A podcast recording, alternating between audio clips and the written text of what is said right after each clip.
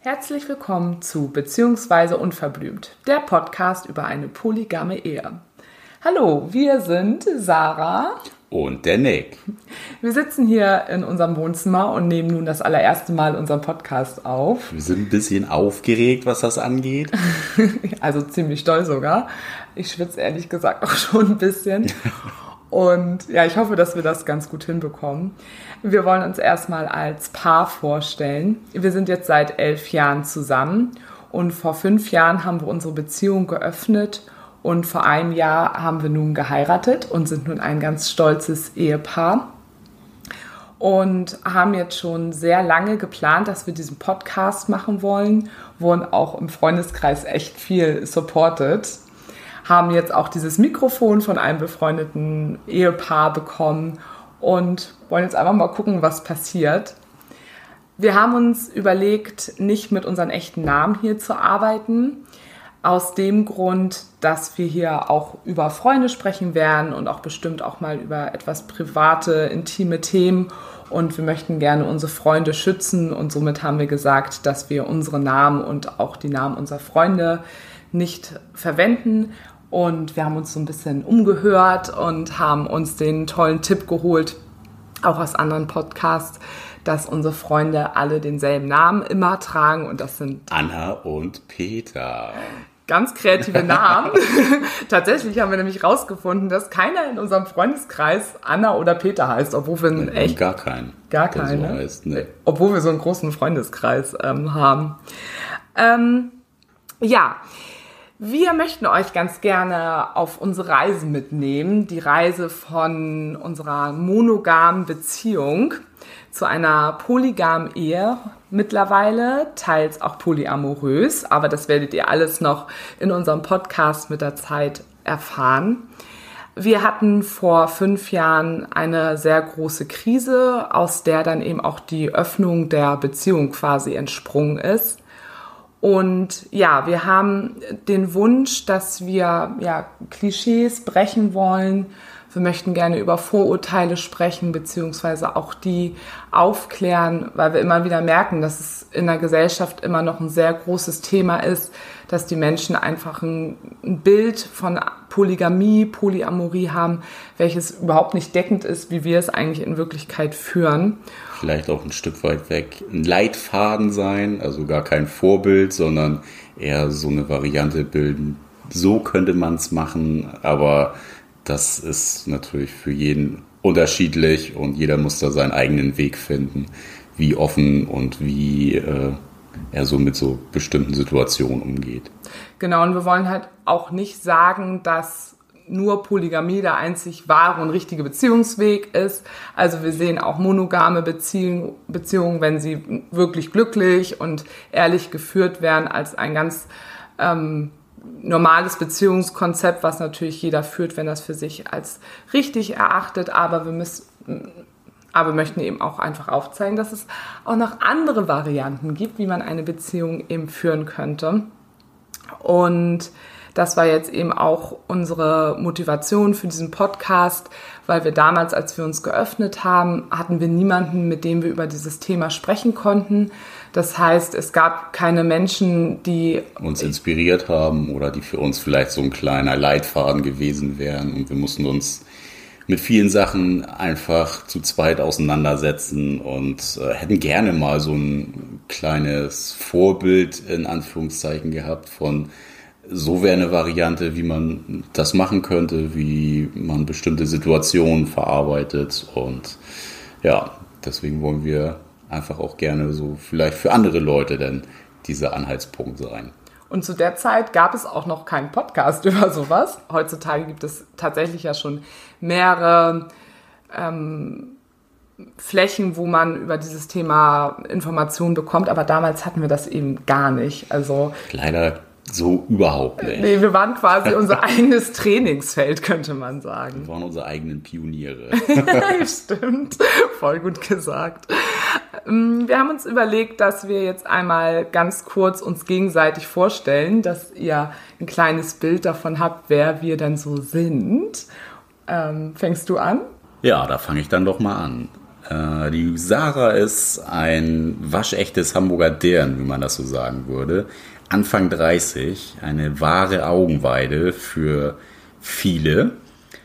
Das äh, bezieht Dankeschön. sich dann nicht nur auf Männer, sondern auch äh, Frauen sind hier im Bett ganz gerne mal zu finden.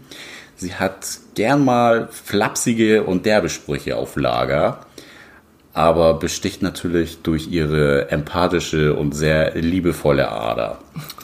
Zum Glück, ich glaube, sonst hätten wir auch vieles nicht geschafft und würden hier auch gar nicht sitzen heutzutage. Wahrscheinlich nicht. Warst du fertig? Ja, darfst du jetzt weiterführen.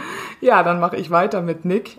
Nick ist Mitte 30 und ich glaube, jeder hört es. Auch ein richtig guter Ur-Hamburger Jung. Oh, bisschen, ne? So ein bisschen. Auch er ist wirklich eine Augenweide. Und ich würde fast sagen, wenn man deine Tätowierung nicht sehen würde, wärst du, glaube ich, auch für viele Schwiegermütter da draußen so der perfekte Schwiegersohn. Aber dann auch nur so lange, bis sie erfahren, dass du dein Bett nicht nur mit mir teilst, sondern eben auch mit anderen Frauen. Gott, nein. da unterscheiden wir beide uns auch, ähm, was das Sexuelle angeht. Ich glaube, das können wir gleich mal schon von vornherein sagen. Nick steht nur auf Frauen. Leider. du, du. Also ich würde es total toll finden, wenn Nick auch auf Männer stehen würde. Aber man kann ja nicht alles haben. Ähm, Im Gegensatz dazu würde ich mich selber als pansexuell bezeichnen. Das bedeutet, dass mir das Geschlecht egal ist, sondern mir der Mensch an sich wichtig ist und ich mich ähm, ja quasi in den Menschen an sich vergucke und ihn interessant finde, egal welches Geschlecht die Person hat. Ja. Wir haben jetzt uns heute was überlegt, wie was wir für den ersten Podcast ähm, wählen werden, ob wir Themen nehmen. Wir wissen das alles noch nicht so genau, wie wir es machen werden. Ähm, das haben wir auch mit Absicht nicht so großartig vorgeplant, weil wir es möglichst sehr authentisch haben wollen und ähm, nicht so alle Themen abgreifen wollen, die teilweise auch in der Podcast-Szene irgendwie auch schon bestehen. Ähm, genau, deswegen machen wir es manchmal ein bisschen situativ, was uns vielleicht die Woche gerade als Thema begleitet hat oder etwas, was wir, worüber wir irgendwie lange nicht mehr gesprochen haben. Das werden wir einfach mal gucken. Und wir haben uns heute was überlegt, wie wir es machen wollen. Willst du mal erzählen, was wir heute machen wollen? Heute wollen wir mal so ein bisschen aus der Entstehungsgeschichte erzählen. Und zwar fing das Ganze denn ähm, vor fünf Jahren an. Da haben wir uns in der Beziehung dann geöffnet. Und der Auslöser dafür war dann äh, ein großer Vertrauensverlust, äh, Vertrauensbruch, so, von Sarah. Verlust was auch. ähm, ja, wo wir dann begonnen haben, in der Krisenzeit einfach uns Briefe zu schreiben, weil das ein einfacheres äh, Medium quasi ist, sich äh, Gefühle mitzuteilen oder ähm, bestimmte schwierige Themen auch anzusprechen, wo diese Hemmschwelle einfach nicht so groß ist. Und für uns hat es sehr gut funktioniert. Ja, würde ich auch sagen. Es ist jetzt eine Premiere sogar heute, weil wir haben diese Briefe damals, also wir haben uns beide jeweils ein Buch gekauft und haben in diese Bücher dann immer reingeschrieben, immer ganz situativ, wenn wir das Gefühl hatten, äh, wir müssen was loswerden. Und diese Zeilen, die wir damals geschrieben haben, die haben wir dann alle in eine Truhe gepackt und haben die tatsächlich jetzt in den letzten fünf Jahren auch kein einziges Mal nochmal durchgelesen. Ähm, das war, glaube ich, auch ganz gut, weil ich glaube, eine Zeit lang hätte uns das nochmal ganz schön zurückgezoomt, einfach gefühlsmäßig. Ich glaube, es hätte uns richtig schlecht gegangen nochmal, wenn wir die gelesen hätten. Ne? Und wir hatten da jetzt letztes Mal drüber gesprochen, dass wir das Gefühl haben, jetzt könnten wir das tun. Also es reißt uns jetzt einfach nicht mehr die Füße weg, ähm, weil wir alles gut verarbeitet haben, was passiert ist. Und haben gedacht, das wäre jetzt ja voll die coole Idee, wenn wir das jetzt im Podcast, Podcasts, ähm, nochmal quasi auferwecken, was damals passiert ist und wir sitzen hier jetzt, diese Briefe liegen hier. Wir haben sie jetzt wirklich seit fünf Jahren nicht in der Hand gehabt. Und ich werde gleich den ersten von Nick vorlesen. Und ihr guckt dann mal, äh, ihr guckt dann mal, wir wollen dann einfach mal gucken, was das irgendwie mit uns macht. Wir wissen es noch nicht. also mal gucken, wie weit es uns aufwühlen wird. Bist du aufgeregt? Bisschen. Hast du Angst? Angst. Angst würde ich nicht sagen, aber schon ein mulmiges Gefühl, würde ich sagen. Mhm. Hast du mehr Angst vor meinem Brief oder vor deinen Briefen? Ich glaube eher vor meinen. Dass da doch äh, harte Worte gefallen sind und man so einen kleinen Flashback kriegt. Mhm. Ich habe auch am meisten irgendwie Angst vor deinen Briefen, weil die waren echt, die waren echt übel. Ähm, ja, soll ich mal anfangen? Mhm. Okay, ich hoffe, ich kann das jetzt einigermaßen schlüssig vorlesen, weil wir haben das alles mit der Hand geschrieben damals. Also es war am 19.08., das muss ungefähr eine Woche nach der Krise gewesen sein. Weil die, war, ja. die Krise war nämlich nach dem CSD und CSD ist ja immer Anfang August. Mhm. Und das ist jetzt am 19.08. Ich fange einfach mal an, mal gucken, was jetzt passiert. Oh Gott, ich zitter voll. Oh, scheiße.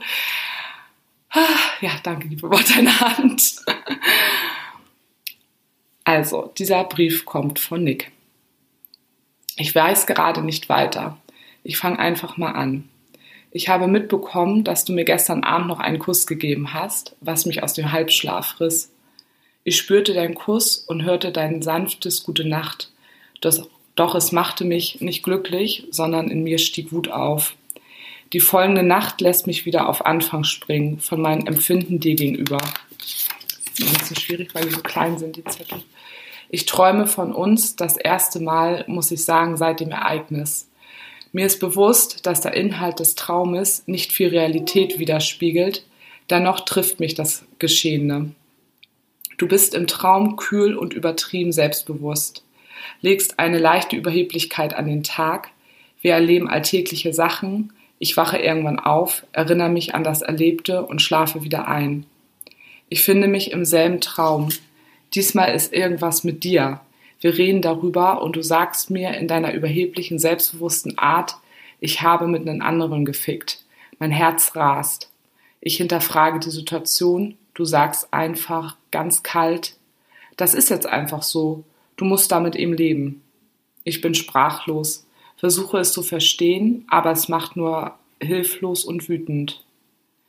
Wir durchleben wieder ganz normale ähm, wir durchleben wieder ganz normale einige Situationen, bis du ins Kaifu fährst.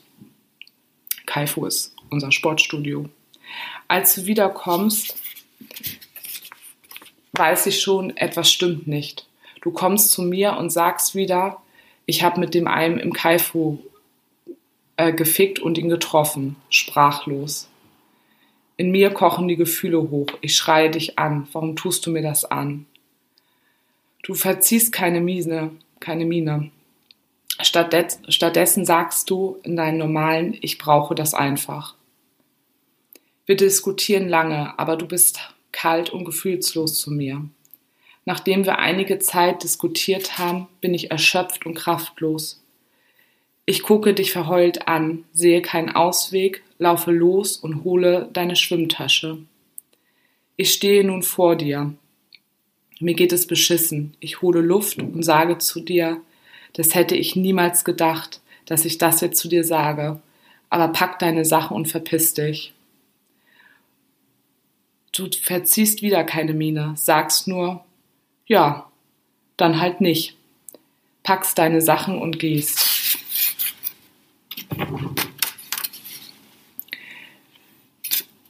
Dann treffen wir uns noch ein paar Mal. Du lebst jetzt in Altona. Mir tut es weh, dich beim Einkaufen zu sehen. Du erzählst mir, wie toll es dir geht und was für einen Spaß du mit deinen Affären hast. Traum zu Ende. Ich hatte das Gefühl oder eher das Ziel, sowas nicht mehr zu, nicht mehr so ernst zu nehmen. Aber dieser Traum hat diese ganze Situation schon in meiner Wirklichkeit wiedergespiegelt, wiedergespiegelt, was ich mir für Gefühle und Gedanken gemacht habe. Die Gedanken, mit denen ich gespielt habe und ich total gefühlslos, ähm, gefühlslos durch, durch verstehe den Satz gerade leider nicht, Gedanken, mit denen ich gespielt habe und total gefühlslos, gefühlslos durchgehe. Ich weiß, also mein Kopf weiß es, aber mein Bauch weiß im Moment nicht, ah, ob er, ob er dich noch liebt. Oh Gott. Ich will so gern, dass alles so ist wie vorher. Ich habe Angst, dass es nicht so wird. Mich quält ständig die Frage, warum konnte sie nicht einfach auf mich warten? Hast du gerade geweint? Mhm. Habe ich irgendwie nicht so mit gerechnet, was ich da geschrieben habe. Oh Gott, ich kann gerade auch mal heulen.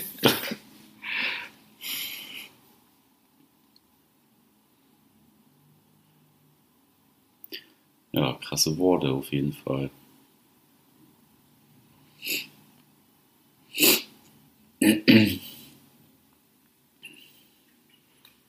Ja, auch zum Schluss, dass du auch nochmal geschrieben hast, warum konnte ich einfach halt nicht auf dich warten, ne?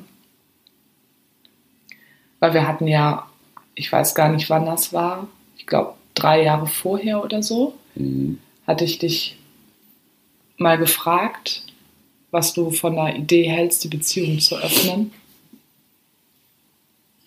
Und da hatte ich dann ja aber schon was mit Peter gehabt und habe das dir halt nicht erzählt, weil ich wusste, wenn ich dir das jetzt erzähle, dann ist vorbei. Ist vorbei. so wie ich es geschrieben habe. Ja. Aber auch so krass, dass du im Traum, dass irgendwie die Eigenschaften, die ich hier habe, dass ich irgendwie selbstbewusst bin und aber dass das so übertrieben war, dass es richtig ein arrogantes Selbstbewusstsein war, ne? Mm, ja. Also sowas dann ja einfach im, im Traum, ne? Das eklige Art und Weise, ne? ja. man keinen Menschen erleben möchte, so. Und als du dann damals von solchen Träumen aufgewacht bist, du wusstest ja, also du wusstest ja, dass ich nicht so bin wie in dem Traum. Kamst du da raus aus diesem Gefühl oder hast du gedacht, vielleicht bin ich doch wirklich so und sowas könnte jetzt noch kommen? Ja, man hat es ja trotzdem in Frage gestellt gerade durch diese Enttäuschung, ob der Mensch, also ne, ist das überhaupt der Mensch, den ich kennengelernt habe? Mhm. Und wenn er das ist, ähm, warum kenne ich diesen Menschen eigentlich nicht, obwohl ich glaube, ich kenne ihn in- und auswendig. Mhm. Ich weiß gar nicht mehr so genau, ob ich das zu der Zeit noch gemacht habe, aber ich weiß, dass ich früher, als ich auch schon mal in anderen Beziehungen fremdgegangen bin, dass ich da natürlich ganz oft mir die Frage gestellt habe, wer bin ich eigentlich? Und was, also was, was mache ich hier? Weil ich ja grundsätzlich ein super ehrlicher Mensch bin und aber dann sowas gemacht habe und ich habe es einfach nicht verstanden. Ich habe es nicht verstanden, warum ich das tue und habe ja ganz oft gedacht, das liegt einfach daran, dass ich noch nicht den richtigen Partner habe. Mhm. Und das war ja bei dir jetzt das allererste Mal was ganz anderes. Ich, also wir waren ja auch, als ich fremdgegangen bin, wie lange waren wir dann ja auch schon? Sechs Jahre zusammen. Ja, nach, nach sechs Jahren kam die, kam es raus, dass ich fremdgegangen bin, aber da bin ich ja schon drei Jahre fremdgegangen. Mhm. Ne? Heißt also, dass ich monogam, ohne fremd zu gehen, mit dir zusammen war, waren drei Jahre, was für mich halt schon richtig, richtig, richtig lange war. Das habe ich vorher nie durchgehalten. Und ich dachte ja auch, als ich dich kennengelernt habe, das passiert mir jetzt nie wieder, weil du für mich auf jeden Fall der Richtige ja warst. Also mhm. sexuell hat es richtig gut funktioniert. Du warst vom Typ her einfach ne, genau das, was ich irgendwie brauchte. Und dann ist es halt trotzdem wieder gekommen, dieses Gefühl. Und dann habe ich ja erst angefangen, darüber nachzudenken, was ist das eigentlich? Mhm. Ja. Und habe dann ja auch das Glück gehabt, dass mit dem Peter, mit dem ich was hatte, dass der sich mit offenen Konzepten ja schon so ein bisschen auskannte. Mhm. Und mit dem habe ich ja darüber geredet. Der wusste ja, dass ich einen Partner habe und dass du es auch nicht weißt. So, und der hat mir, war ja echt super nett. super nett, das klingt auch ein bisschen komisch. Aber der hat mir überhaupt keine, Fort, äh, also keine Vorträge gehalten, was ich da für einen Scheiß mache, ähm, aber hat mich auch sehr darin irgendwie motiviert, mit dir darüber zu sprechen und mir immer aufzuzeigen, man kann auch anders leben. Man kann auch seine Beziehung öffnen, wo sowas dann halt auch in Ordnung ist. Und das hat mir dann ja so Mut gemacht, Mhm. dass ich ja auch gesagt habe, okay, ich, ich will es dir, es war mir ja irgendwann klar, ich will es dir irgendwann erzählen. Dann kam ich dir zuvor. Ja, dann kamst du mir zuvor. Das war halt auch einfach ein richtig, richtig, richtig blöder Zufall. Soll ich das ein, meinst du, dass es interessant ist, wenn ich das erzähle? Wie das ausgekommen ist? Eigentlich der Klassiker. ja. Aber erzähl doch einfach.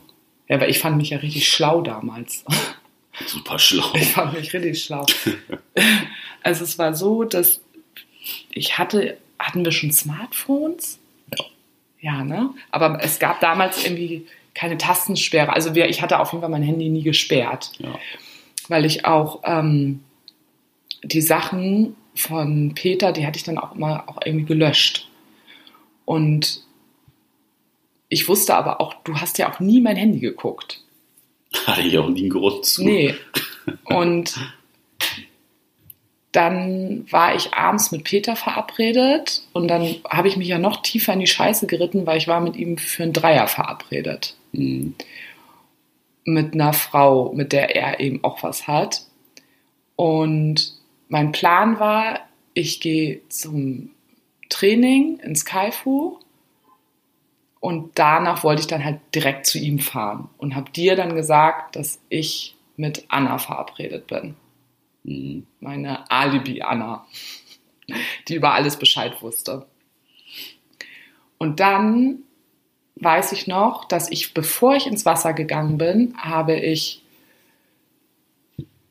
Peter noch eine Nachricht geschrieben und habe ihn nämlich gefragt, was diese andere Frau, die jetzt an dem Abend mit uns den Dreier haben wollte, was die denn über mich denn weiß, damit ich nicht in irgendein Fettnäpfchen trete. Das habe ich ihn gefragt, habe dann mein Handy in meine Sporttasche getan und habe die bei mir beim Schwimmen in den Raum getan, wo wir Trainer unsere Sachen immer hatten. Mhm. Und dann bist du relativ unangemeldet auch zum Training gekommen und wolltest auch schwimmen. Mhm. Und das, da habe ich schon gedacht, scheiße, jetzt willst du ja danach gleich direkt zu Peter fahren. Verplapper dich jetzt auch bloß nicht. Und hatte aber ein ganz komisches Gefühl. Ich weiß nicht warum. Ich erzähle das mal erstmal kurz aus meiner Perspektive einfach. Ne? Und dann bist du früher aus dem Wasser gegangen, bist in diesen Raum gegangen, wo meine Tasche stand, hast deine Schwimmutensilien da reingepackt, bist dann zurück zu mir an, ans Schwimmbecken gekommen und hast mir Tschüss gesagt und warst ganz, ganz komisch. Du warst richtig komisch. Mhm. Und da habe ich also schon so Herzrasen bekommen. Und dann bin ich aber noch kurz geschwommen, du warst weg. Dann bin ich zurück in diesen Raum gegangen, an mein Handy und habe diese Nachricht von Peter gesehen und habe eben gesehen, dass die halt schon geöffnet wurde. Und mir war halt dann in dem Moment sofort klar, dass du diese Nachricht gelesen hast. Und in dieser Nachricht stand einfach mal alles drin, weil er hat auf meine Frage geantwortet, was diese Frau denn von mir weiß. Und darauf hat Peter geantwortet, ja, sie, ähm, sie weiß schon, dass äh, du einen Freund hast und ähm, dass er aber von nichts Bescheid weiß und du was mit mir am Laufen hast. Und auch schon mal was mit jemand anderen hattest. Ja. Und damit wusste ich, dass du jetzt einfach alles wusstest. Und das war, ich weiß noch, also ich fange jetzt schon wieder an zu schwitzen, mein Herz rast auch richtig doll, dass ich wirklich, ich dachte wirklich, ich falle in Ohnmacht, also dass ich wirklich umkippe. Es, das war so schlimm. Und dann, ich weiß gar nicht, ich habe mich dann ganz, ganz schnell angezogen und habe aber, glaube ich, in der Halle noch dich angerufen. Mhm. Und du bist nicht rangegangen beim ersten Mal. Mhm. Und dann bist du beim zweiten Mal rangegangen. Und ich habe nur zu dir gesagt, Nick, du hast die Nachricht gelesen Mhm. von Peter. Richtig, oder? Und du sagtest nur ganz trocken, ja. Und dann, du warst irgendwie auch verabredet an dem Abend mit den Jungs irgendwie. Und ich habe gesagt, was, was soll ich jetzt, was, was soll ich tun, habe ich, glaube ich, dich gefragt. Und du hast gesagt, ähm, ich will dich jetzt erstmal nicht sehen. Mhm. Guck, wo du hingehst. Dann habe ich gesagt, ich gehe zu Anna und ich rufe dich nachher an. Nee. Nee? Wie, wie war das dann?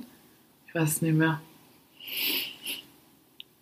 Du hattest, hattest gesagt, was, was soll ich jetzt machen oder was? Und dann hab ich, bin ich der Meinung noch gesagt, ja, bist ja verabredet heute Abend. Und Stimmt, ich war auch verabredet. du, Fest. du hast dann, du hast dann gesagt, wo bist du? Und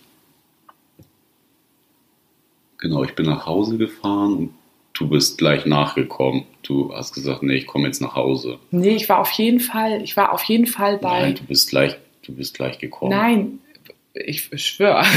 Ich war bei, bei Anna, weißt du, die da in Bergedorf wohnt, mit dem Kind und die jetzt mit dem einen da zusammen ist und das Haus gebaut hat. Na, Ja, weißt du, die ja. Anna, beziehungsweise das Haus umgebaut hat. Und da war ich noch so zwei Stunden und habe mit ihr darüber gesprochen. Sie wusste ja auch alles. Und dann hast du, und weißt du, und Ja. dann hast du mich angerufen und hast gesagt, ich kann jetzt nach Hause kommen. Mhm. Erinnerst dich, ne? Ja, ja. Ja. Und dann bin ich nach Hause gefahren und ich habe halt gedacht, da stehen halt die gepackten Taschen. Sie standen nicht da. Nee, aber du hast alle Bilder von uns abgenommen. Alle Fotos. Mhm. Das war sie auch noch, ja. Du hast gesagt, ich kann deine Fresse nicht sehen. Mhm. Ja. Und dann haben wir uns hingesetzt und dann, Hast du die Hose runtergelassen? ja, dann hast du gesagt, ich so übersetzt irgendwas in der Art von, ich will jetzt antworten, ich will jetzt alles wissen. Ja. Und warst auch ganz ruhig und hast mich einfach nur erzählen lassen. Mhm. Und dann habe ich eben erzählt, dass ich Peter kennengelernt habe, als du deine Meisterausbildung gemacht hast in Berlin. Und genau. Mhm. Und dass ich es dir halt immer erzählen wollte, dass mir das immer klar war, dir das zu erzählen, aber ich nicht wusste wie und weil ich Angst hatte, äh, ne, dich zu verlieren. Wo wir jetzt ja auch im Nachhinein sagen, beide, hätte ich das drei Jahre vorher getan, hätte ich dich auch verloren. Ja, hättest du. Ne, da waren wir einfach noch War nicht der, wäre nicht der richtige Zeitpunkt gewesen. Nee, da war, war man noch nicht so reflektiert und da, wärst du, hättest du eher so nach männlichem Stolz einfach gehandelt. Ne? Ja, schon. Ja. Und ich habe auch immer gesagt, ich möchte so gerne, dass wir irgendwann mal beide sagen können, es ist gut, dass es dann erst rausgekommen ist. Weißt du es noch, wie wir Mhm. das am Anfang immer gesagt haben? Mhm. Ja, und jetzt können wir es voll überzeugt sagen. Jetzt, ja, jetzt können wir das alles total nachvollziehen, Mhm. auch so wie es gekommen ist. Hat ja auch fünf Jahre jetzt gedauert. Ja, und es, ja, und ich wollte, ich war ja auch zu dem Zeitpunkt, ich war ja schon einen Schritt weiter. Ich habe dir das dann ja auch schon, bevor es rausgekommen ist, erzählt, dass ich auf Frauen stehe. Mhm. Also, dass ich Interesse an Frauen habe und mich da gerne ausprobieren würde, ob es für dich in Ordnung wäre, dass ich auf dem CSD, wo du nicht mit konntest, ob es für dich in Ordnung wäre, wenn ich da eine Frau kennenlerne, ob ich mit der rumknutschen dürfte. Mhm. Und das habe ich dann auch getan, natürlich gleich umgesetzt. Ja, und dann habe ich auch wirklich für mich gedacht, okay, jetzt bist du den Schritt gegangen und jetzt kannst du auch den nächsten Schritt gehen und ihn jetzt erzählen, was die letzten drei Jahre passiert ist. Mhm. Ja, und dann kam ab diese Geschichte einfach raus. Ne? Zum Glück, weil ich weiß auch nicht, wie lange ich jetzt dann noch gebraucht hätte, um es dir zu sagen. Ich wollte es zwar tun, aber heißt ja jetzt, ne? Das, äh, ja, es war schon auch gut, dass es irgendwie rausgekommen ist. Wäre ja auch die Frage gewesen, ob es dann später besser gewesen wäre als zu dem Zeitpunkt. Mhm. Ja, kann man jetzt natürlich nicht, nicht sagen, weiß man nicht, aber dafür haben wir jetzt halt eben schon fünf Jahre auch Erfahrung, ne? Mhm. Und wir glauben ja auch immer an Schicksal, dass die Dinge ja auch so passieren sollen, wie sie passieren sollen, ne? Ja, Soll ich mal meinen Brief jetzt mal vorlesen? mach mal. Da sieht man auch, glaube ich, total, wie unterschiedlich wir teilweise irgendwie auch ähm, sind. ähm, weil wir so unterschiedlich immer schreiben. Ne? Es war quasi, also ich habe deinen Brief dann gelesen und dann weiß ich noch, habe ich quasi mein Buch aufgeschlagen und habe dann meine Gedanken reingeschrieben, die du dann abends zu lesen bekommen hast. Mhm. Jetzt muss ich ein bisschen gucken, weil hier auch manchmal Namen drin stehen, dass ich jetzt nicht die Namen vorlese. Ich wache auf, mache mein Handy an und bekomme von Anna und Anna jeweils eine Nachricht. Ich hoffe so sehr, dass ihr das schafft. Ich glaube an euch. Das beruhigte mich. Ich ging in Flur und fand ein Buch. Alles brach wieder zusammen. Ich fühlte mich sofort wieder so scheiße wie letzte Nacht und am Donnerstag und am Freitag früh. Alles war vorbei. Irgendwie war ich wütend, weil ich dachte, warum kämpfe nur ich? Mir geht's doch genauso schlecht. Und trotzdem schmeiße ich nicht alles hin. Wiederum weiß ich, dass alles für dich noch viel härter ist. Ich will dich anrufen und dir zeigen, dass diese Träume und Gedanken zum Verarbeiten dazugehören. Schließlich habe ich seit fünf, 15 Jahren Erfahrung mit schlimmen Träumen.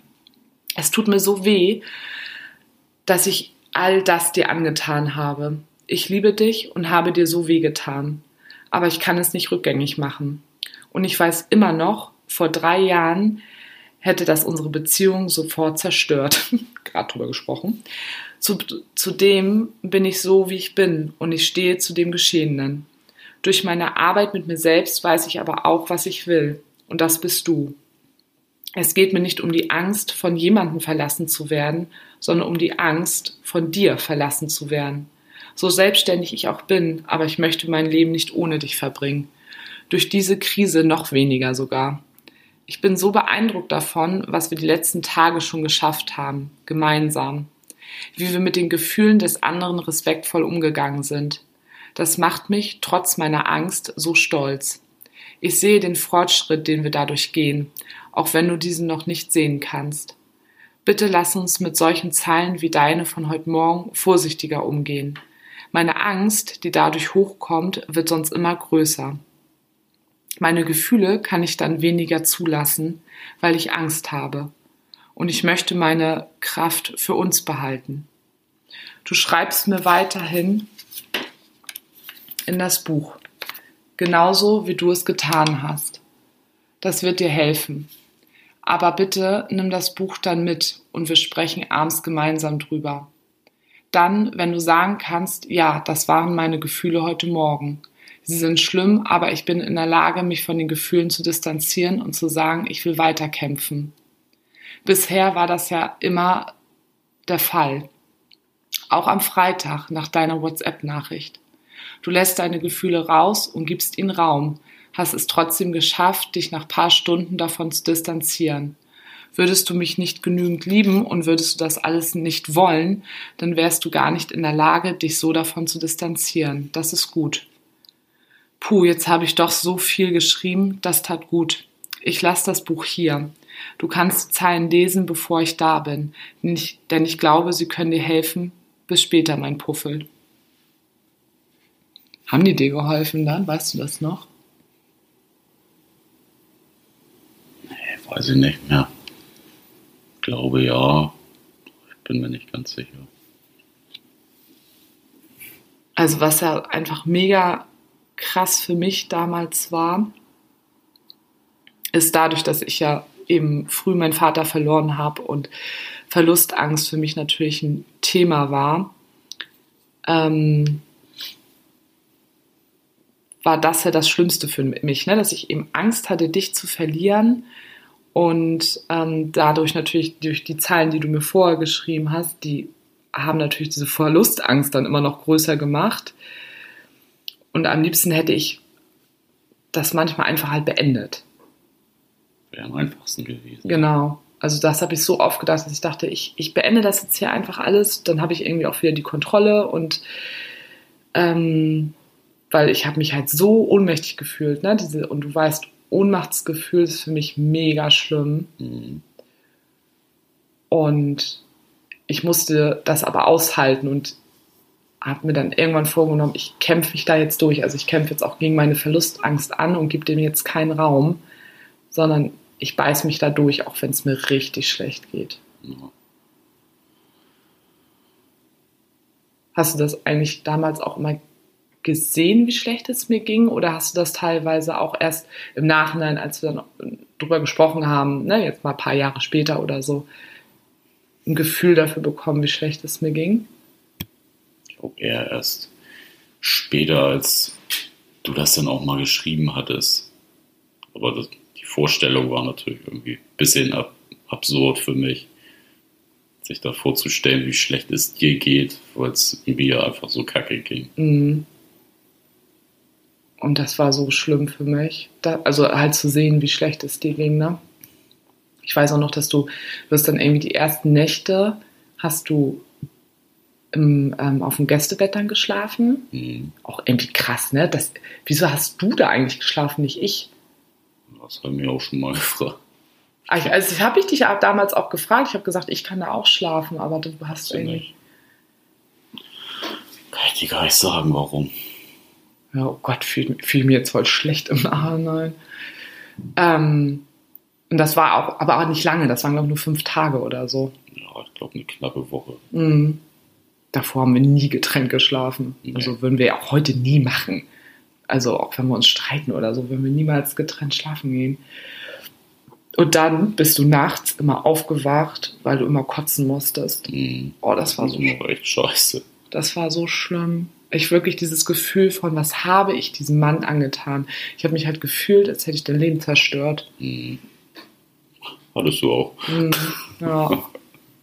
Das war ja mal so sagen. Die Blase war geplatzt. Mhm. Richtig, richtig übel einfach nur. Und kannst du, also du erzählst unseren Freunden ja immer oder Leute, die das alles, die Geschichte noch nicht kennen, die wir jetzt in der Gegenwart manchmal neu kennenlernen. Und du hast ja immer gesagt, was dir am meisten geholfen hat, ist, dass ich dir Antworten gegeben habe, ne? Mhm. Weil da vorher immer von jetzt auf gleich abgeschossen wurde und es ja nie eine Antwort drauf gab, warum. Also immer die ich liebe dich nicht mehr ist ja keine Antwort. Also ja, kann eine Antwort sein, wenn es irgendwelche Gründe gibt, warum das denn so ist. Aber von heute auf gleich zu sagen, ich liebe dich nicht mehr, ist halt schon ja, Schlag in die Fresse. Mhm. Genau das. Du hast ja dann endlich mal Antworten gegeben, warum du das getan hast. Und das war dann ja auch nachvollziehbar, auch wenn es äh, wehgetan hat, dass die Tatsache so war, wie sie war. Mhm. Und du hast, glaube ich, auch, ich meine auch, dass du in, vielleicht sogar noch an dem Abend, wo ich dann das erste, wo ich dann nach Hause gekommen bin, ne, und wir dann gesprochen haben, hast du, glaube ich, relativ schnell auch zu mir gesagt, du weißt, dass es nicht daran liegt, dass ich dich nicht mehr liebe. Mhm. Ne? Und, und das habe ich dir ja auch so ganz gleich gesagt. Ich habe gleich gesagt, es geht nicht darum, dass ich, dass mir was fehlt in unserer, also dass, dass ich mir anderen Sex holen will, weil der Sex nicht gut ist oder ähm, ähm, ich dich nicht mehr liebe und woanders eine Liebe suche. Das war, das wusste ich ja so genau, dass es das nicht ist. Und das hast du super schnell einfach verstanden. Mhm. Ja, das war auch am einfachsten eigentlich. ja, aber das ist doch voll krass. Ich glaube, dass das ganz viele nicht, nicht, nicht geglaubt hätten.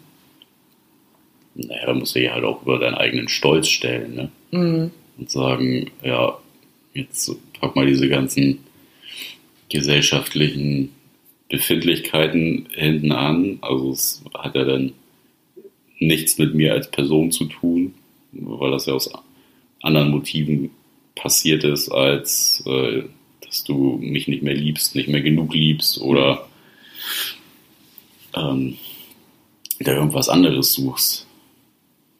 Und das ist, glaube ich, dann eher so der logische Umkehrschluss gewesen, so ja, okay, also ich habe nichts falsch gemacht, das liegt nicht an mir. So.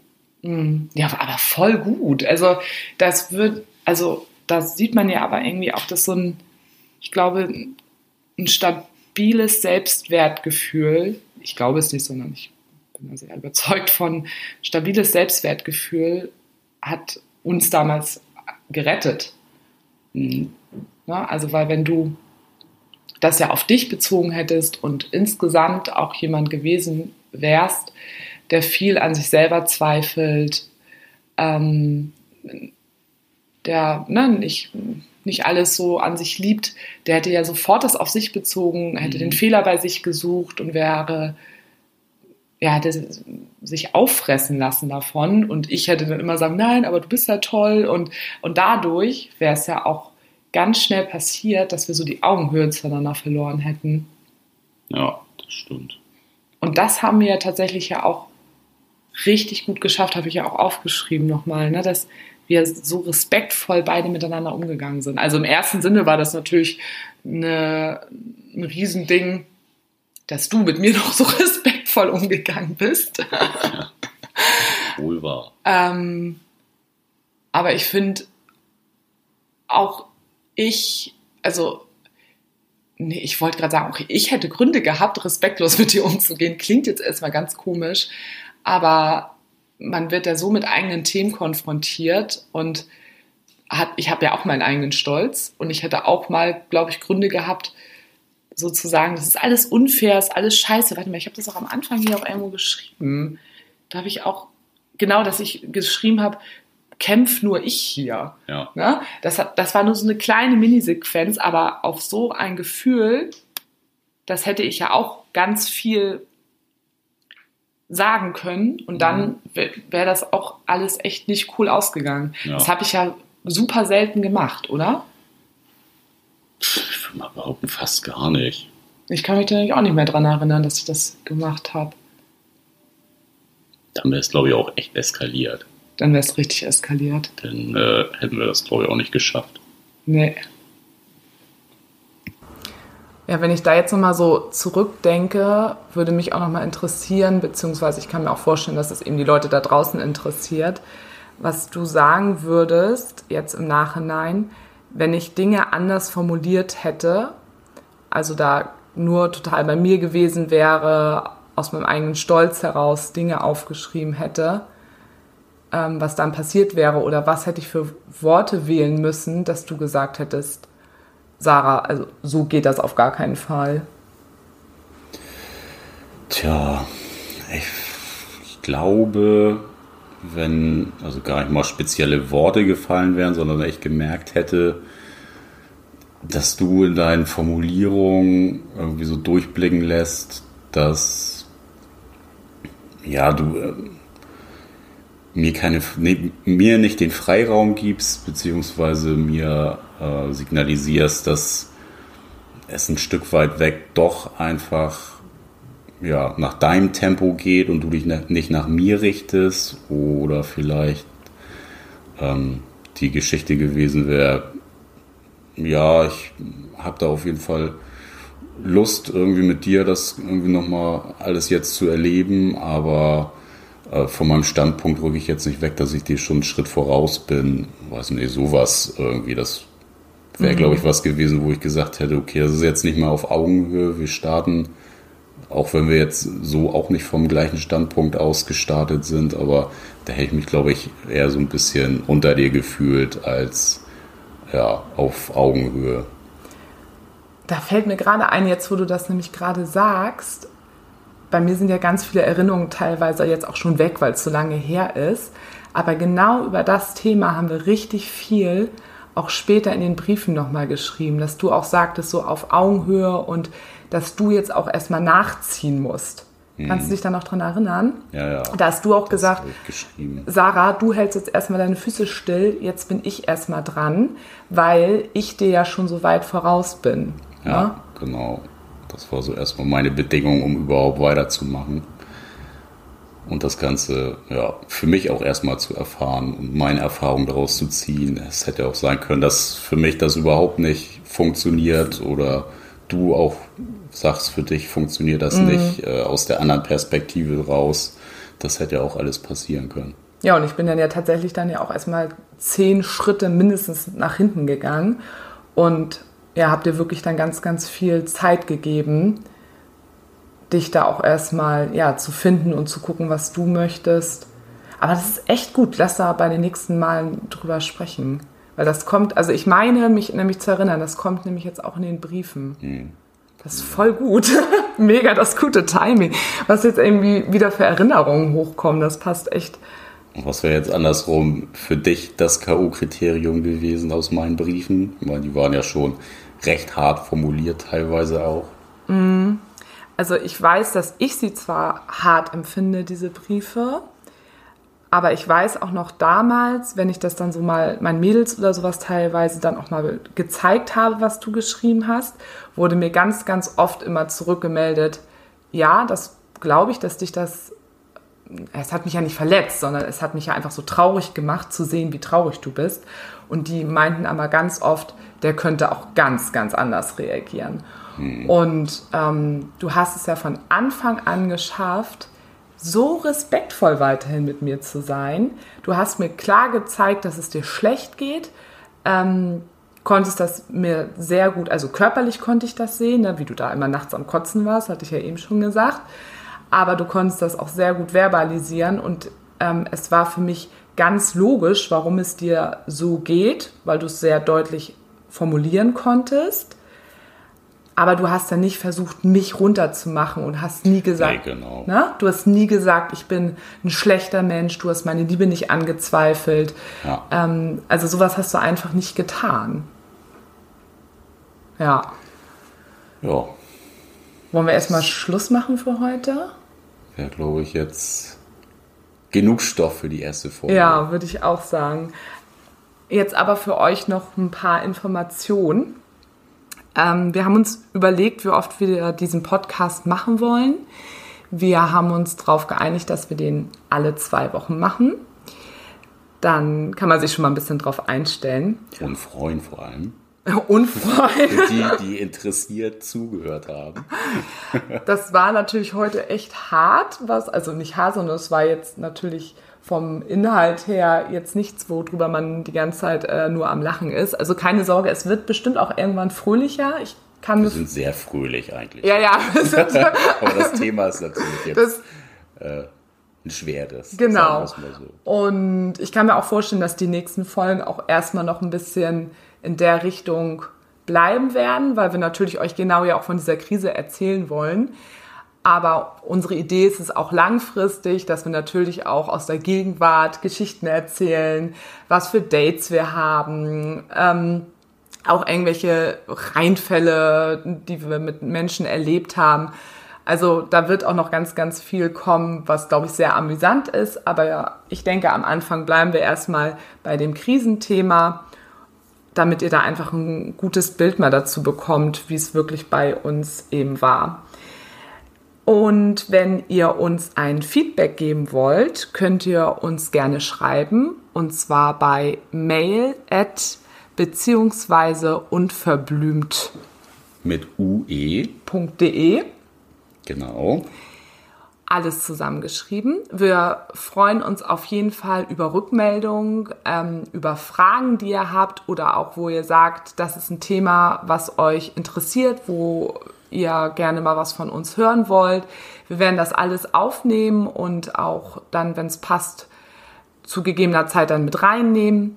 Ja, und dann würde ich erstmal sagen, War's das für heute. auf Wiedersehen. Ahoi! Ciao, Kakao.